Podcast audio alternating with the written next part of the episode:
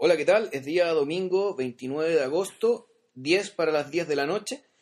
Estamos en Santiago de Chile eh, grabando la edición número 53 de Civil Cinema, las, películas, que, no, nos avergüenzan. avergüenzan. Exactamente. Y la de hoy día, a ver, la de hoy día es una película que por lo general uno se encuentra como en los libros, porque inexplicablemente no existe en DVD y es muy extraño encontrársela en VHS.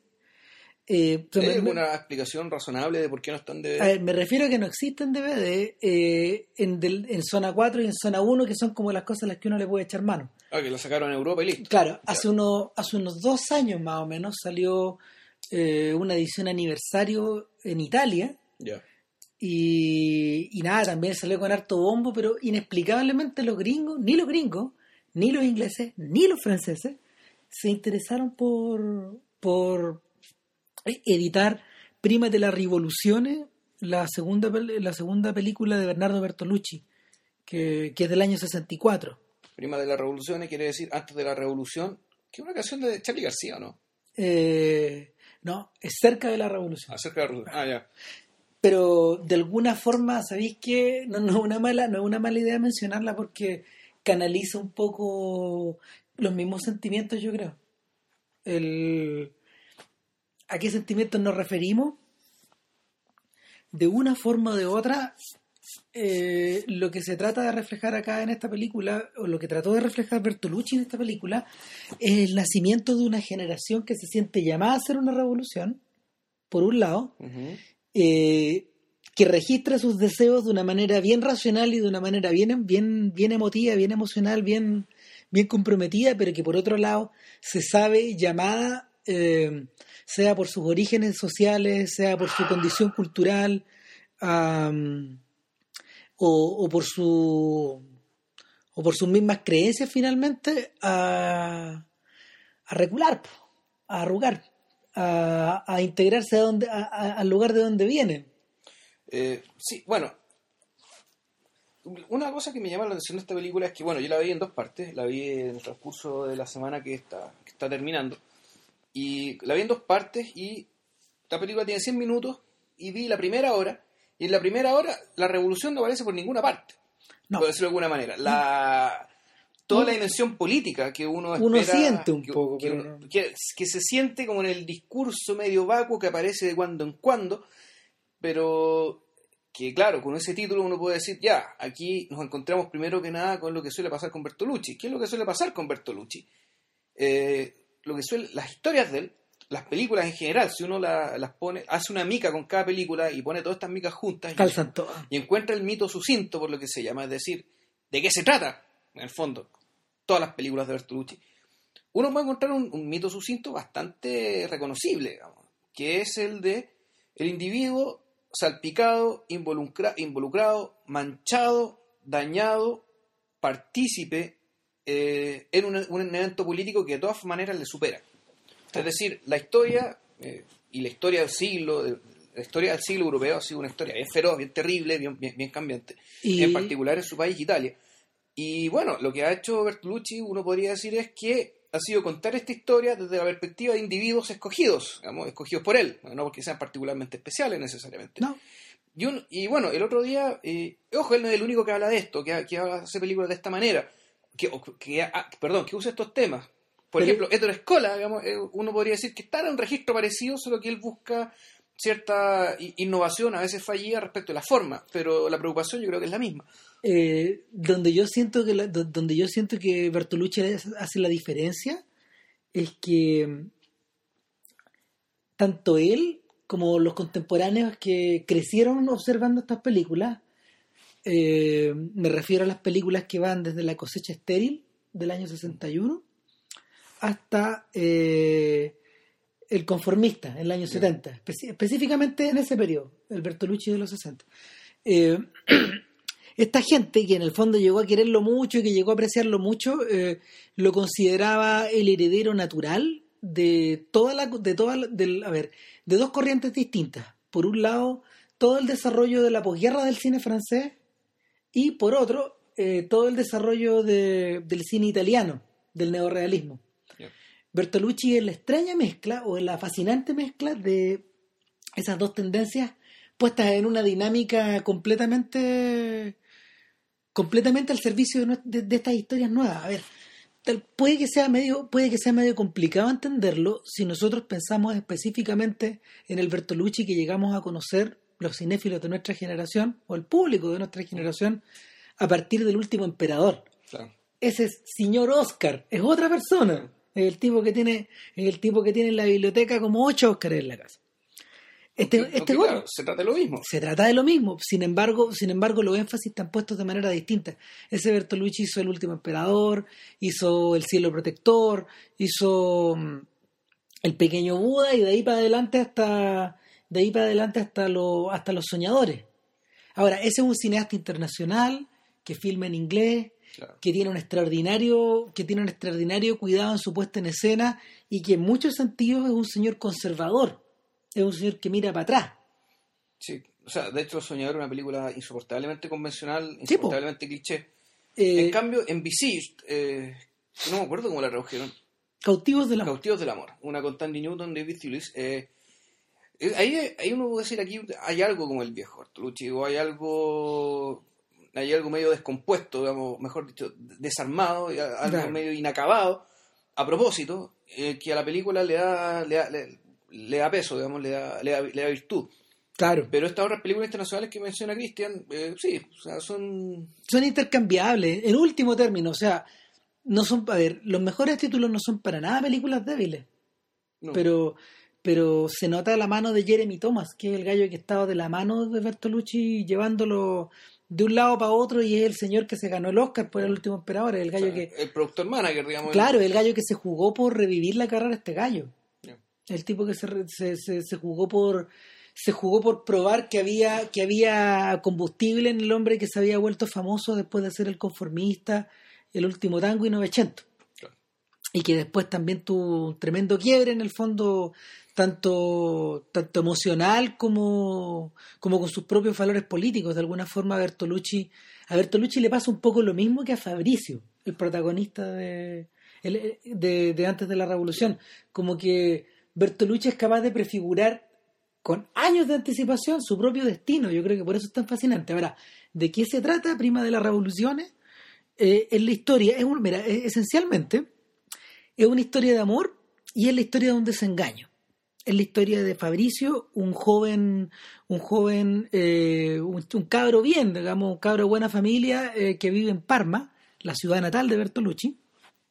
Y a comienzos de los 60, en- es como en el año 62, 63 más o menos, y es un cabro que, que su vida tiene como dos o tres vectores. Uno, sus amigos, y uno de los amigos de él se suicida cerca del comienzo de la película. de la película, claro. Claro. Por otro lado, hay un profesor que él quiere mucho y que es como su mentor, es la persona con la que es la persona con la que él, no sé, pues descubrió las ideologías del siglo XX y, Y comunista. y que- completamente Claro. comunista, claro, o sea, eh, par- partimos de esa base. Y, y, y eso, y son personas que de algún modo eh, utilizan, utilizan el comunismo como una, no solo como una herramienta de lucha, sino que al mismo tiempo como una especie de opción de vida casi poética. Claro, una opción de vida, es un sello identitario, digamos, es, es, El- es cultura, es, una, es, un, es un espacio cultural, digamos, de una forma, efectivamente una forma de vida con lo que Claro. implica la cultura en general. Si hubiera, si hubiera que relacionarlo a alguien, yo lo relacionaría al tiro, por un lado, al Steiner de la Dolce Vita, Ya, claro. que, que tiene esa misma relación con, con ¿cómo se llama el personaje? Eh, Eh, Marcello, po, ¿no? ¿Se llama así, no, Marcelo? Sí, creo que sí. Eh, y por otro lado, yo lo relacionaría también con los grandes mentores, con los, a ver, con los grandes mentores que la generación de Bertolucci tuvo eh, en distintas, en las distintas áreas de su vida intelectual. En ese sentido, por ejemplo, está, está, está la persona de Godard ahí, súper presente, que se fue haciendo cada vez más importante para Bertolucci. Eh, y por otro lado también, no sé, pues están los filósofos existencialistas franceses. Claro, lo- los mandarines. Claro, claramente. Y eh, en tercer lugar, y esto es lo que este, eh, y este es el, el hilo que va conduciendo la trama, está la presencia de una prima, O sea, que- tal- la presencia, uno podría decir, de perdón, mujeres. de, una- digamos. de la, la presencia de la mujer, de una tía de Fabricio que viene de Milán aparentemente después de haber sufrido Un una quiebre. gran, una gran crisis emocional. Un quiebre amoroso, un divorcio, algo, algo por el estilo. Algo pasó. No Ahora- dicen qué. Claro, la- el principio de la película, y eso ya es. Ya es bien decir de, de- de- de cómo es, digamos, es una. Son planos. Son planos en helicóptero Sí, son planos, son planos aéreos de la ciudad de Parma. de la ciudad de Parma. Con, ¿Qué? no, con, con la voz en off de él. la voz en off de él, y después, claro, está la cámara paseándose por Palma, mostrando por Palma, y en uno de esos paseos te- eh, llega a una iglesia donde está la polola de, de Fabricio, Pero ojo, Fabricio. este, con la cual está terminando. Pero va intercalado con el rostro de Fabricio que pareciera que se dirige hacia alguna parte y no Claro. sabemos hacia dónde. Aparentemente va a la iglesia, Recorre todas las iglesias Claro. de Parma, dice él. claro, En para, su típico lenguaje así como ampuloso. sí, claro, para encontrarse con la novia a la que uno, a, a la que va, con la que quiere terminar porque no coincide con la vida que él quiere llevar. digamos, Es su Beatrice. Como, como joven comunista. Claro, no, pues este obviamente también es una niña bien que va a la iglesia del brazo de su mamá. claro, va a rezar y qué sé yo.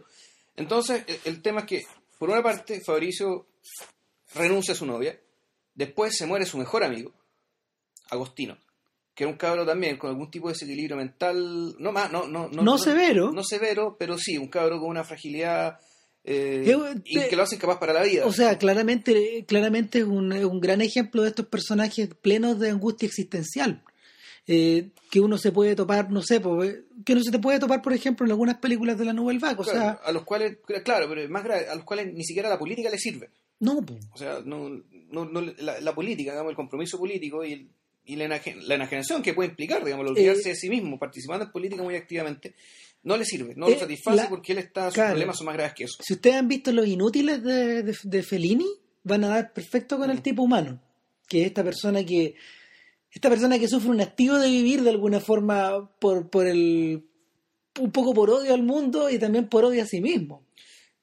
Sí, y es raro porque el, la situación en la que están viviendo, claro, la situación material que se vivía en aquel entonces era como ya el, el comienzo De de, la la, recuperación. económica, en que las condiciones, eh, las condiciones de vida de las grandes masas europeas estaban recién empezando a mejorar en aquel entonces. Claro. Igual había unos, un niveles de pobreza tremenda. Y de hecho hemos hablado de eso, digamos que las películas que registraron esa pobreza fueron las que terminaron influyendo en el cine de acá. Exacto. Claro. Entonces, bueno, el Fabrizio, en cierto sentido, está huérfano. Y está, llega un está huérfano. En la película, a los 10 minutos, Fabrizio está sin polola, sin su mejor amigo, tiene su Mm. profesor, una familia con la cual prácticamente... Inexistente, no tiene ningún contacto. O sea, está ahí, vive con ellos, Sí. pero no tiene ningún peso sobre él. O sea, él, no son un referente moral, no son un referente afectivo, aparentemente no lo son. Por tanto, cuando aparece esta tía o prima, Esta tía, claro. esta tía, llama Gina, llegada de Milán, en realidad, bueno, lo pilla Fabrizio en cierto sentido volando bajo. Porque, bueno, porque ya perdió, perdió dos referentes importantes en su vida, digamos, de un, en, en cinco minutos de la película. Entonces, se, esta tía, con todo su desequilibrio, Lo atrae como un imán. lo trae como un imán. y- y- ¿Por qué? Porque es algo que Fabrizio desconoce. O sea, Fabricio nunca vivió esa clase de, de pasión por nadie y de- en determinado momento de la película la revolución que tenía en su cabeza se desaparece. po. Es que la Te- cosa es más complicada que eso. Pero, a ver, quienes leyeron La Cartuja de Parma, Ah, Eh. ese es un buen detalle, pero yo creo que igual te iba a pedir que lo desarrolláramos un poco más después. pero bueno, ok. pero, pero no, pero dilo, dilo. No, lo que pasa es que, el- en primer lugar, la película transcurre en Parma. Claro. El protagonista se llama Fabricio, igual que el protagonista de la, de la Cartuja de Parma, Fabricio del Valserra Dongo. del Dongo, que ah, también no solo era un burgués, este era un aristócrata aristócrata que se Sí. fue a pelear a la batalla de Waterloo, él era un revolucionario bonapartista, cuando en en la época en que Bonaparte, Bonaparte era el, el emblema, digamos, del nuevo mundo, digamos, de, de los nuevos valores, de, de la modernidad. Y resulta que después de eso vuelve a, Par- a Parma y es entreacogida adoptada por la duquesa Sanseverina, un personaje calcado, Una mujer mayor. una mujer mayor, es una tía, que también está media mal de la cabeza y que acoge en todos los sentidos posibles, digamos, al bueno de Fabricio y empieza una especie de educación sentimental eh, enferma, enferma de parte de ella. En cierto sentido, Fabricio, el, el, Fa- el Fabricio de, la Cartuja de Palma, era un personaje, daba la impresión casi, me- era una ingenuidad y de un nivel de sí, era ingenuidad, yo creo que esa es la palabra. A ver, cuando uno, cuando uno piensa, por ejemplo, cuando uno piensa en los personajes de Stendhal, de, la- de las dos novelas principales, Claro. los dos comparten una relación media similar. Eh, porque en rojo y negro, este personaje, ¿cómo se llamaba? Julián Sorel. Julián Sorel, eh, que estaba metido, que estaba metido en la carrera eclesiástica por un tema tanto como de, De conveniencia. de conveniencia y también que habían visto que el cabro chico tenía algún talento como para Buena no sé, memoria, buena memoria claro para para declamar y para O sea, para declamar, para servir de guía, para, Claro. para, para llevar información de un lado para otro. ahora los dos la- esas dos historias rojo y negro y la cartuja de Parma son procesos de mm, a ver son procesos de pérdida de la inocencia pero por otro lado al mismo tiempo son son dos procesos donde en el fondo eh, al personaje central se le impone un código de vida o se le imponen códigos de vida desde fuera que él se calza como si fuera un como si fuera un traje Sí, claro. y, sin- se los va calzando y se los va descalzando y sin alterarlo, sin alterarlo en su esencia. Eso creo que es lo más notable. El, bueno como el mismo Stendhal claro, o sea, Fabricio era un personaje tan ingenuo que esa ingenuidad larga termina siendo una tremenda barrera. Po. Tenía una, tenía una cosa media limpia, media, ¿cómo decirlo? Era... Mira, ¿sabí- había cubierto su personalidad de tal manera que todas estas cosas le refalaban. es medio impenetrable el sujeto Entonces, eh, ya sabiendo esas claves, lo que le pasa a Fabricio en la película es más o menos parecido. sí Es más o menos parecido. El- porque a la larga, él, claro, descubre algo de sí mismo que en realidad no es que él cambie, sino que él se, dio cuenta, él se da cuenta que en realidad no puede cambiar, que que es algo como que, que es un poco distinto. De hecho, la película lo refleja eh, y aquí es donde aquí es donde el joven Bertolucci a los 24 años da, da muestras como de una independencia estética eh, notable. Refleja esos cambios en, en los largos monólogos interiores que los personajes van sosteniendo, los dos principales, Mm. tanto Gina como Fabricio. Y hay unas secuencias bellísimas de traveling lateral que son como dignas de, de Kiarostami, por ejemplo Mm.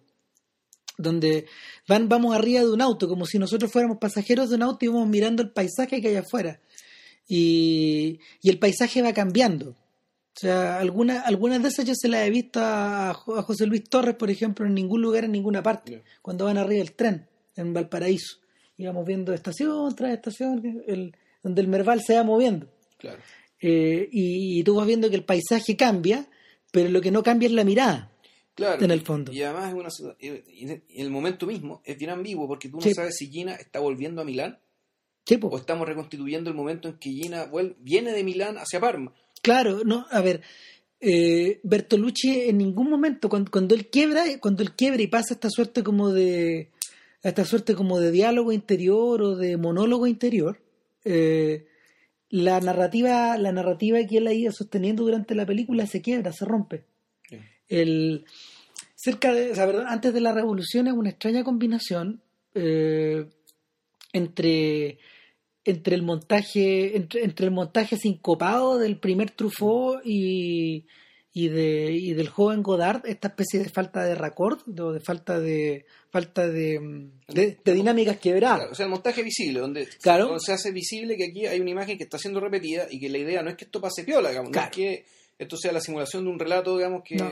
No, aquí se está, se está diciendo, aquí se está re- repitiendo cosas. Y es una combinación de eso y el estilo que Rossellini utiliza en Viaje en Italia otra vez volvemos Claro, a Viaje en Italia Italia. por, ta- también por, el, por poner esta especie de, de, de marca que hay de comienzo y término de relación. Y el...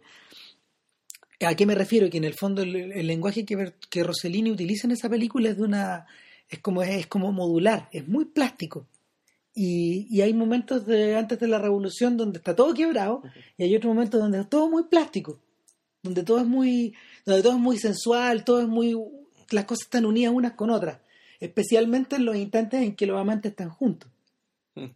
Eh, pero cuando los amantes se separan, eh, Bertolucci, o, o- o cuando se disgustan, Bertolucci lo rompe, simplemente. Y él lo rompe, lo rompe de tal lo rompe bastante imaginativamente, tal como por ejemplo lo hubiera hecho el joven Truffaut en, en, no sé, en Disparen sobre el pianista o en Jules Jim. Eh, y, y eso no extraña porque eran películas súper contemporáneas. En el fondo, Y esa lo- gente se conocía, además, ¿no? Sí, pero, pero la novedad es que Bertolucci le.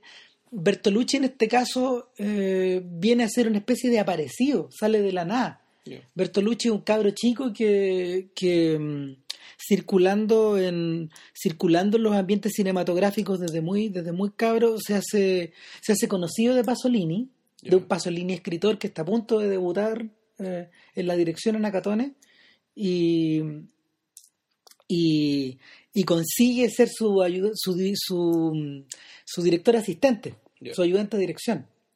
Y la- los resultados son tan buenos que Pasolini se la juega y le financia a este cabro chico de 21 años una película. O sea, La la- comadre seca. claro, que es la cosecha estéril. Y nada, pues este gallo sale de la nada, pues como un niño prodigio.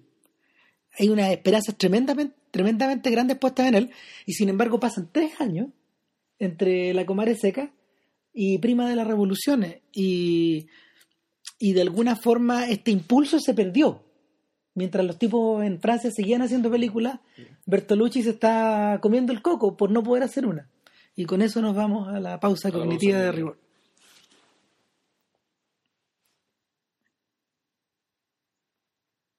Lo que le pasa a Bertolucci eh, en el año 64 es que yo creo que esta película nace un poco de, del mirar hacia atrás a la persona que él fue, o a, su pasado inmediato, y también a la, a la imposibilidad de hacer, a la imposibilidad de volver a hacer películas como las hacía Rossellini en los 50 y en los 40. Eh, la convicción profunda que Pasolini o, que Olmi o que Bertolucci tienen sobre la, la Italia de los 60, esta Italia que está en un proceso de descomposición o de recomposición, los obliga a, a utilizar un lenguaje como mucho más radical. Pero la, la gracia de antes de la revolución es que precisamente es una película prima de la revolución, antes, es justamente antes de que esos cambios ocurran. Eh, antes, eh, eh, o es el momento en que esos cambios comienzan a ocurrir o que ya ocurrieron en, en el interior de la persona, pero que no se han manifestado para afuera. Porque aquí me refiero, Bertolucci volvió a tener un salto en el tiempo cuando logró hacer su siguiente película. Partner, que es la tercera película de este sujeto, la hizo cuatro años después. O sea, entre la comadre seca, eh, eh, cuando, cuando, cuando Bertolucci hizo eh, La cosecha estéril, el año 61, imagínense, eh, Godard estaba haciendo El soldadito. Pasaron cuatro años y Godard ya estaba en otra. Godard ya estaba en... había hecho no sé cuántas películas más. Claro, Godard ya estaba en banda aparte, estaba haciendo riffs sobre sí mismo. Y después Bertolucci puede hacer una película cuatro años después. Después, cuando, cuando él, no sé, pues había para pa, mantenerse, había conseguido, ¿cómo se llama? Un, un puesto de co-guionista en Érase una vez en el oeste. Sí, claro. Sí, sí. Entonces, eran trabajos alimenticios. Pasó, pasó, pasaron cuatro años y, Godard ya estaba convertido en maoísta cuando este, cuando este ex cabro chico estaba haciendo tra- estaba tratando de hacer su tercera película recién. Entonces, el salto, los saltos radicales de, de Bertolucci fueron mucho más drásticos. Y Partner, hasta donde entiendo yo, porque yo no la he visto, es una película que narrativamente está mucho más corroída. Eh, es donde prima, es donde prima el lado angustiante de la, de, de prima de la revolución. Es una película marcada por el 68.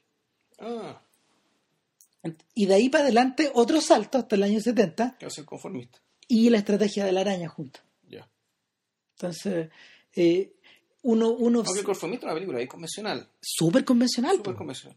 O sea, de hecho, el, Y una película internacional también. pues, Claro. Con elenco, con elenco francés, ¿cachai? Franco-italiana. claro, lo- la, la gente, la gente habla del, del joven Bertolucci hasta la estrategia de la araña. Ahí se corta la cosa. Ya. Y de ahí para adelante es otra persona. O sea, es un, es un cineasta con bandera. De, de- de alguna manera o de otra. Y esa es como la gran tragedia de este personaje. Y, pero eso no hace, eso no hace como se llama, cómo volvemos al, al lugar original. Bueno, retrocediendo para atrás, la gracia, la, la gracia de, de Prima de la Revolución es como su plasticidad. Y es una plasticidad que influenció a un montón de gente en distintos momentos de, en, en distintos momentos de la historia. O sea, esta es una de las películas favoritas de Scorsese. Yo lo había leído en alguna en algún artículo donde este gallo hablaba de, de que ver esta película eh, hecha por una persona que era dos años mayor nomás, lo llenó de esperanza y lo llenó de vergüenza. ¿Cachai? Porque, porque él mismo estaba metido haciendo películas sobre su barrio, pero ¿quién golpea mi puerta? Pero, pero no, no sentí en él una capacidad expresiva como la de este cabro chico contemporáneo de él. Y, nada, pues yo le mencionaba a Vilche en la mañana que las comparaciones con el arte de Scorsese son bastante marcadas. O sea, eh, El toro salvaje, por ejemplo, en las secuencias de intimidad y en las secuencias. Esta es una película en blanco y negro, que no, lo habíamos mencionado. Eh, hay una breve secuencia en color de, en Prima de la Revolución que, que de alguna manera reflejan el, el, momento central de este pololeo, pero al mismo tiempo el punto donde ya todo empieza a bajar. Y esa misma secuencia en color, esa, misma idea de incorporar otro código eh, icónico a, a, la, a su película, Scorsese la copió o la imitó o la homenajeó en El Toro Salvaje. Ahora, ojo, que el, primero en hacer eso no fue Einstein. Sí. O sea, no sé, fue el primero, digamos, pero antes que ello lo hizo Einstein en la conspiración de los boyardos. Claro. Y el... Claro, y con otros fines. no, por, cierto, y con otros fines. O sea, de hecho yo creo que, yo creo que eh, no sé, yo, yo, nunca he visto, yo nunca he visto a nadie que se encargue de investigar la influencia que, que, que Bertolucci dejó en Scorsese, pero si nosotros montamos las cararas de los dos, nos vamos a dar cuenta de que Scorsese también evolucionó a convertirse en un señor Oscar.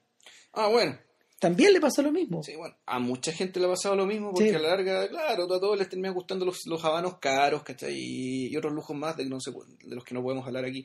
Claro, pero, eh, pero, pero la, esta especie de elección consciente del barroquismo de Scorsese yo creo que proviene por un lado de, de, la evolución de Bertolucci y por otro lado, más profundamente, del amor que le tiene a las películas de los, de, los viejos y de los arqueros, pues, de Powell con Exacto, claro. Exactamente.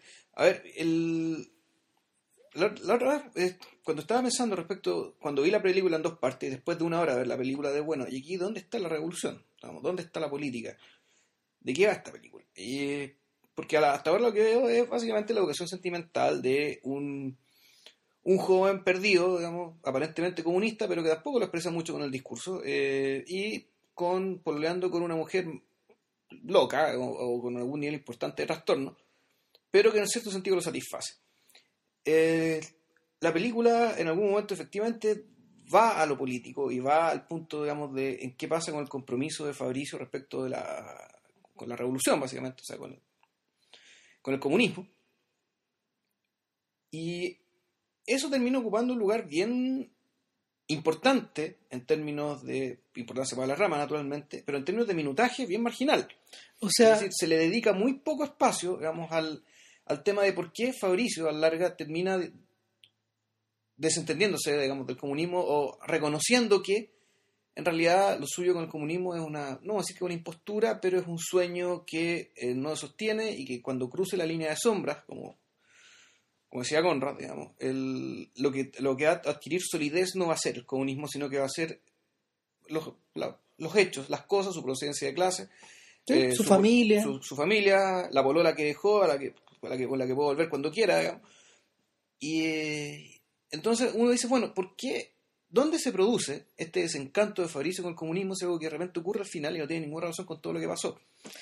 Eh, ¿Cuál es la lectura que uno acá? Eh, la lectura que uno acá es que el personaje de Gina en realidad sirve ahí para personificar el delirio revolucionario.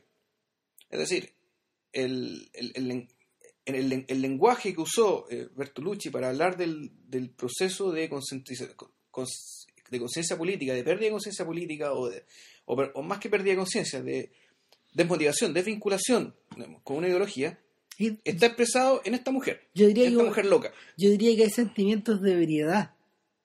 O sea, de, de, a ver, de la forma en que Fabricio se sumerge en esta pasión, en esta pasión que lo absorbe, claro. Eh, llega un momento donde, donde, donde no sé, pues esta morbidez que, que se refleja en estos cuerpos que no pueden dormir en la noche si no están juntos. Porque llega hasta ese extremo.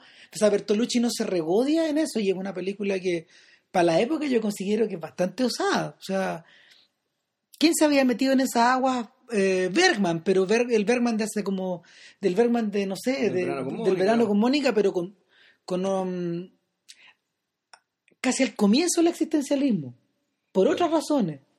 Eh, de alguna manera esto es como rizar el rizo. Y además, además Suecia, pues, fue, claro. Otra mentalidad también. Por cierto, pero, pero el esta esta idea, esta idea, esta idea como muy italiana de, de que de que, de que tu proceso de radicalización también pasa por ahí, pasa, por- pasa por... O sea, el- para mí no es que pase, o sea, lo, lo que, lo que yo creo que el, en vez de en vez de contarte la historia, un comunista deja de ser comunista por razones políticas. Claro, decir, como lo habría hecho Francesco Rossi. O, o lo ha hecho cualquier otro, hasta Nani Moriarty de repente, no sé, o sea, la gente que está como preocupada de esas cosas, digamos, de lo que, lo que hizo Bertolucci fue eh, mostrarte la ebriedad política, pero camuflada y mimetizada con la con una relación media enfermiza, media desigual de un cabro chico con una mujer mayor eh, trastornada, eh, infiel. Hay una secuencia bien extraña, digamos, cuando ella está comprando revistas.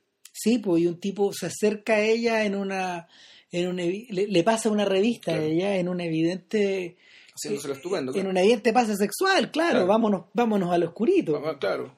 Y, y ella lo sigue y no tenemos claro muy bien qué pasa. Sí, sabemos que Fabricio los ve. Claro, y sabremos que sabemos que Fabricio se no pierde el control, pero se manda a cambiar. No, no se, hace, se hace el ofendido. O sea, en el fondo, claro, es, eso eh, es un desengaño. Claro. Como vienen, como van a, van a venir, van a, van a venir otros. Pero lo, no sé, lo que, me, lo que me, me gustó esta película, lo que me pareció original e interesante, es que se, se usa, en, en que se usa esta, esta relación básicamente para hablar de un proceso de, un, un- proceso de conciencia política. Y, y claro, ya, hay un, ya se produce un momento donde la- lo, lo político se convierte en discurso cuando van a visitar a un amigo de ella, que también es un amigo sospechoso con el cual Fabrizio también está celoso, Claro, un señor mayor. que está a punto de perder su tierra porque le, le da la plata al banco. Claro, eh, y uno, uno piensa el tiro en Visconti y, y, y te da la impresión de que, bueno, el, el amigo es, este, este le dice, no te preocupes, eh, le dice, no te preocupes Gina, yo entiendo, yo entiendo a Fabricio porque yo fui como él, Claro. como si estuviera contemplando el futuro. Y al final de la escena eh, es una escena que transcurre al borde del agua donde, donde este gallo dice, ¿qué va a hacer de este lugar? Este lugar que inconscientemente nosotros no explotamos y que ahora y que ahora que, que va a ser objeto de, de, no sé de una Depredación, de, de, de- cómo se llama de toda esta de toda esta revuelta económica de toda esta revolución económica y no política Claro. que se nos sobreviene encima eh, va a desaparecer. Quién se va a, quién se va a encargar de eso porque Fabricio cuando sea viejo en el fondo ni siquiera eso va a tener a- Claro.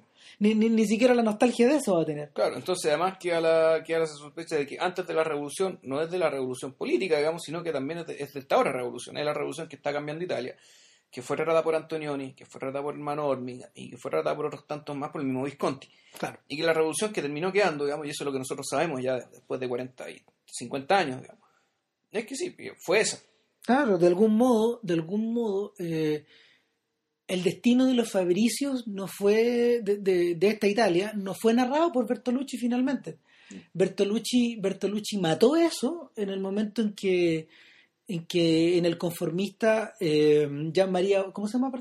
Jean Luis Trintignant, Trin- Trin- Trintignant, se lleva al que fue su profesor, claro, se lo lleva, se lo lleva al bosque y lo asesina. y lo mata, claro. Claro, ahí y Claro, Trintignant era fascista.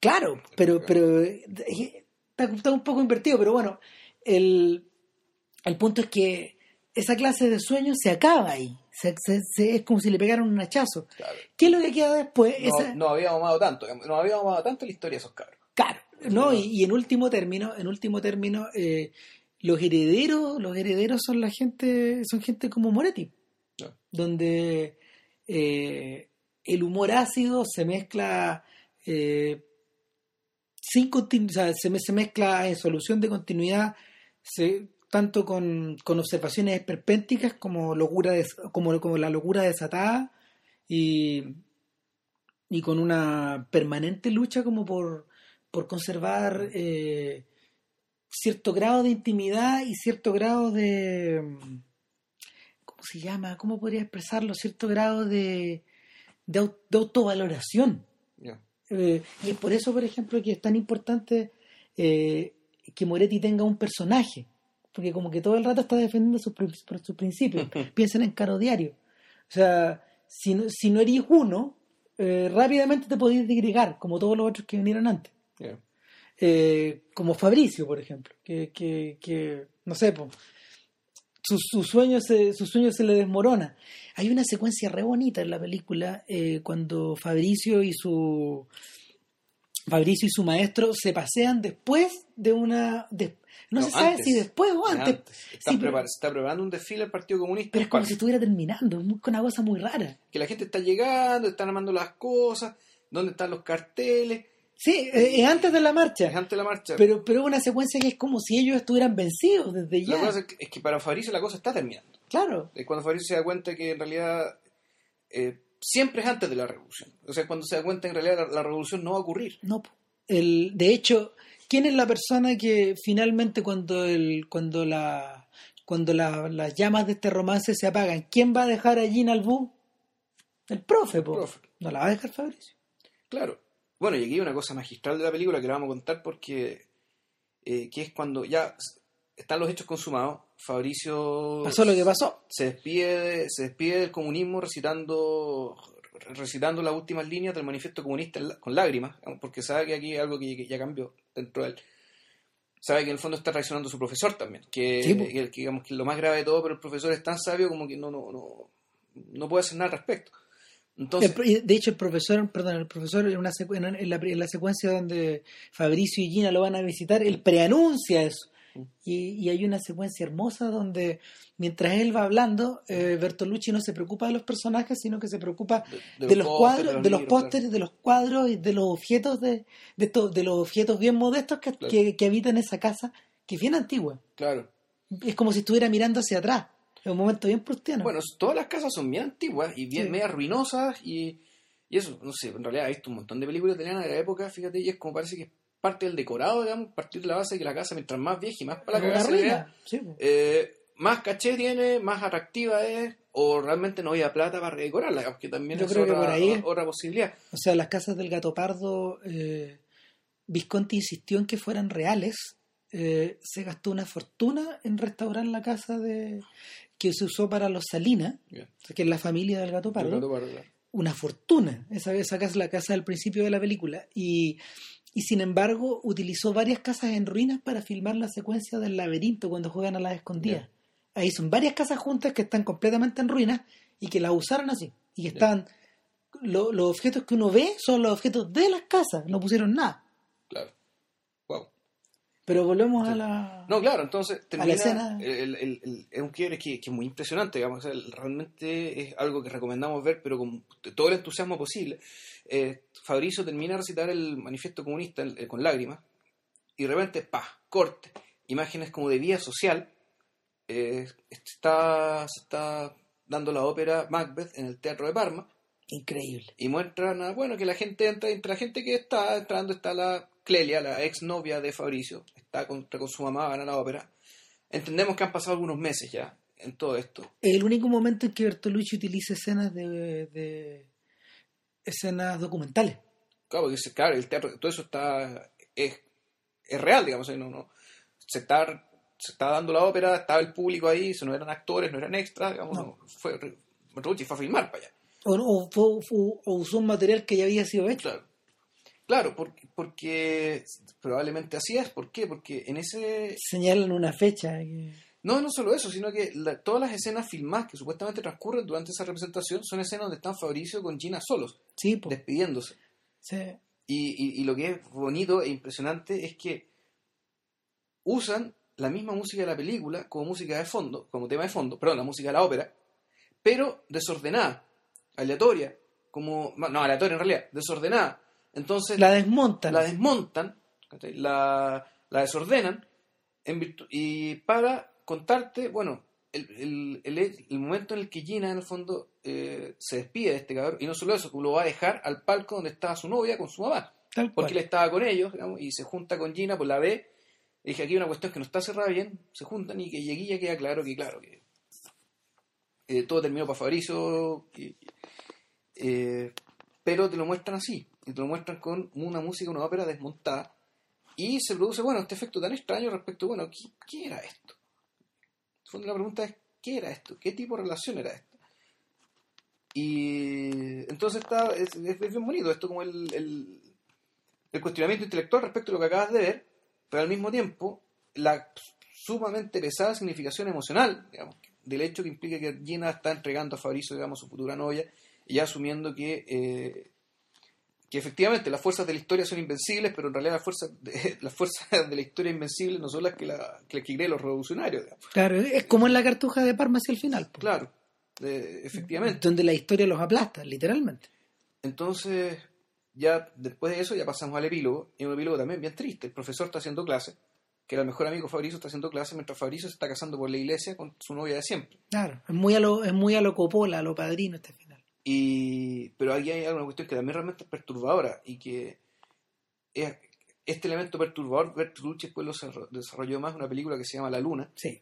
que dejó la crema cuando apareció. Y algún día hablaremos de esa película porque también ahí hay mucho que decir de Uh. eso.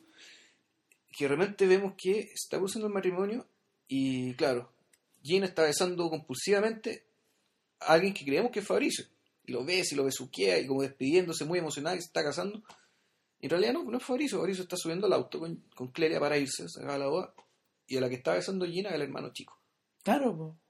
es una escena que Salvatore Samperi lo, la samplea en Malizia, esa película con Laura Antonelli. Oh, yes. Oh, yes. Oh, yes. Con uno, con uno, a ver, asumó, y asum- en su momento Malicia, eh, nada, pues es, es película, es, es película como, es, es como una, es como una marraquera, te la comí Sí, nomás, la claro. es Pero, un clásico del erotismo italiano, Claro. bien hecho, con actriz rica, Laura Antonelli. pero sin duda, sin duda la, la circularidad como de la, la, cir- la circularidad del, de esta especie como de esclavitud social en torno a- en torno al sexo y a la, a la a la gente a la gente que lo disfruta y la gente que tiene que trabajar sobre la, sobre la cuestión está cerrado po, está cerrado como un anillo. Y, y nada pues la, la secuencia del final Laura Antonelli que está de novia que se va a casar ves hacia al cabro chico que se acaba de agarrar en unos minutos antes, minutos antes po, Que, claro, que se lo estuvo A agarrando su- toda la película. Y, a la- su hijo claro y que lo estuvo, y con una relación media que pa- pasa por el chantaje. Y, y mucha mala leche y un pendejo malo, en fondo. Es Claro. En realidad el malo era el pendejo. Eso, aquí Sí. lo más increíble todo. La, Laura Antonelli, en fondo, la mina y mayor, era, era la víctima, digamos, de un pendejo malo.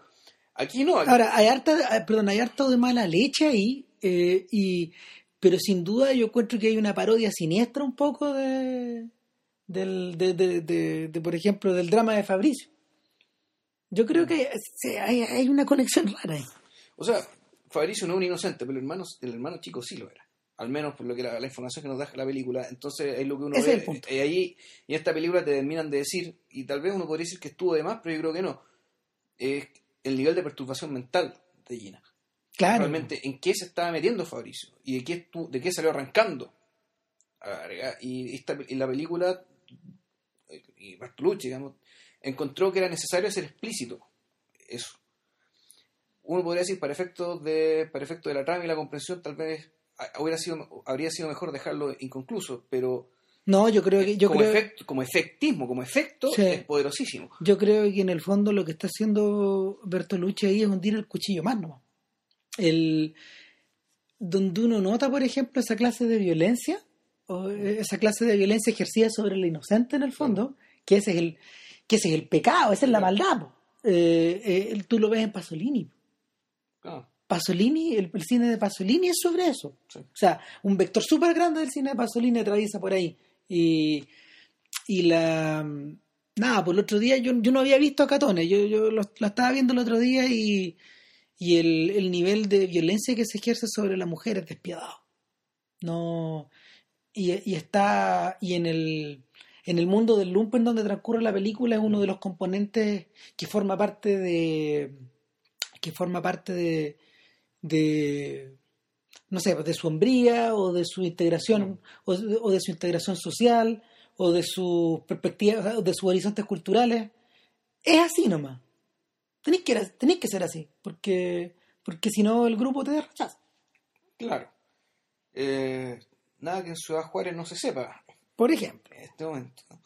y no sé yo creo que yo creo que el, de una o de otra forma eh, antes de la revolución representa no sé no, no, o sea, no, no hay que ser tan categórico como para decir que representa el final de una manera de hacer cine cruzada con el comienzo de otra. Pero pero yo sí creo que yo sí creo que eh, marca un antes y un después en el cine italiano porque a partir de ahí a lo mejor no fue tan visible en ese momento pero a partir de ahí qué es lo que uno tiene uno tiene la internacionalización de los grandes nombres eh, Fellini Visconti y Antonioni comenzaron a producir cosas en no sé cosas con, con, con horizontes extranjeros y por otro lado, viene la radicalización de todos los cineastas menores. Eh, por un lado, o sea, menores, menores en edad, no menores en importancia. Está el caso de Pasolini, por ejemplo, está el caso de está el caso de Rossi, está el caso de mm, de Olmi y bueno, y hay otros nombres menores también que eh, bueno, también también está el caso de este gallo de, de la batalla de Argel que ah Pontecorvo. Claro que, que en el fondo Pontecorvo la carrera de Pontecorvo en último término eh, es una especie de oda a la imposibilidad de poder seguir de poder ir más allá. O sea Pontecorvo se parece un poco a Peckinpah en ese sentido pero pero con la tragedia de que de que el, de que el manierismo se lo traga a Pontecorvo al final Sí, bueno, y de hecho, bueno, y además la generación anterior también se internacionaliza, los que estaban vivos, ¿no? Claro. O sea, solo que hay distinta escala. O sea, Visconti se convirtió en un gran nombre, digamos, a nivel mundial, mientras que Rossellini estaba trabajando modestamente para los franceses.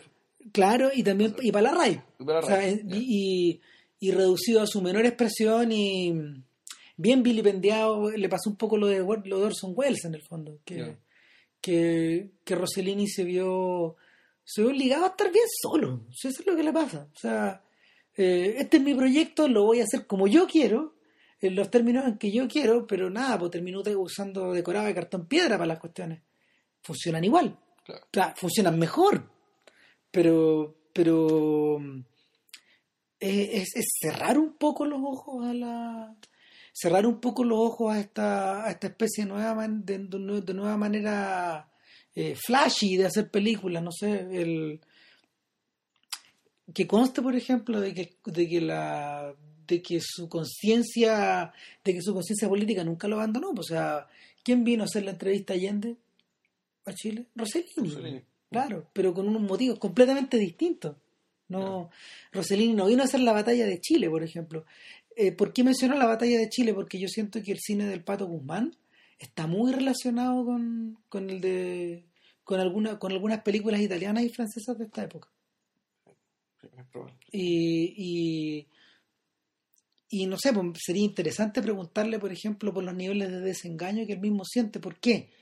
Porque yo creo que, porque yo creo que gran parte del, del cine, de, de, lo que le importa de Chile actualmente a Patricio Guzmán tiene que ver con, si ustedes vieron Salvador Allende se van a dar cuenta, o sea, con producto, es, es producto de ese desengaño, pero no es el desengaño de un joven de 18 ya como en, como en esta película. Uno sabe si es más, más bien desengaño o en realidad es constatar cierto distanciamiento. O sea, al fondo decir ya que este país tomó un, camino, digamos, que ya no. que en realidad, cuando. Yo no pasé por acá. Que no pasé por acá, que en realidad nunca me prometió nada porque efectivamente este país me echó, digamos, pero antes. Eh, por tanto, claro, el, lo que hay ahí es, uno podría ver eso, el distanciamiento, el darse cuenta de que ya aquí soy como siendo chileno esto ya es como me siento extranjero acá. Claro, yo, yo no sé si el, no sé si Bertolucci sería capaz de hacer películas con ese nivel de con ese nivel de autocuestionamiento ahora. Y hablamos de dos personas que tienen más o menos la misma edad, ojo, ¿sí? Rossellini es del 40, Guzmán es de por ahí también. No, eh, Bertolucci. Perdón, perdón, perdón, Bertolucci es del 40. Bertolucci, ¿hace cuánto que no filma una película italiana? Visic está, transcurre en Italia. No, la última película italiana de Bertolucci es, es, como se llama su harakiri, es la tragedia de un hombre ridículo. Una película que hizo con Hugo Toñasi en el 81 y que no sé, que, que, que también es una película como sobre la imposibilidad, no este tipo no volvió a hacer no volvió a hacer cine como en seis o siete años después de eso preparando el último emperador. Yo no sé mucho de la biografía de este gallo pero pero el, la, la distancia que hay entre una y otra es sideral. Eh, mal que mal cuando Bertolucci eh, accedió o se motivó con la idea de hacer Novecento que era un proyecto que desde por sí estaba condenado al fracaso porque no sé, pues una película, es una película sobre la Italia, pero hecho con actores gringos, es una cosa muy rara, es como O es, actores es gringos, franceses. es como el gato pardo en esteroides, es como una, es rara. eh, el, de- después de hacer esa película, Bertolucci comprende que Bertolucci comprende que lo que lo que acaba de hacer es una especie como de tratado histórico, pero mirado de lejos, es como si es como si hubiera escrito una novela, pero pero tomando prestado influencias de otros lados. Eh, es una película hecha para los gringos. Sí, claro, es una épica extranjera hecha para otro mercado, para un mercado Claro. extranjero. O sea, y no es que la estemos desdeñando, si no es mala, es, chora, pero, pero, pero tiene horizontes. Y el, lo que describe en el fondo en la historia es una imposibilidad. El, que asumó también el tema de, de Sí. antes de la revolución. O sea, es una imposibilidad también, bueno, mezclada, mezclada también a este caso con lo político. Cuando hablé esto de modelo político, me olvidé de La Luna, que es una película que se trata también de otra cosa, Sí. que es otro tema, y también tiene, y tiene que ver también con la con una imposibilidad que, que es inconfesable, digamos, no la voy a mencionar acá porque veanla. Y bueno, si es que yo creo que nos alargamos. Sí, que latero. Sí, bueno, eh, Pero nada, véanla, descárguensela porque está disponible en algunos sitios de internet. eh, el ribeo es bastante bueno. sí, se ve. se, se ve bastante bien y nada, ojo con la música de Ennio Morricone, que es muy bonita y, y es muy atípica para él.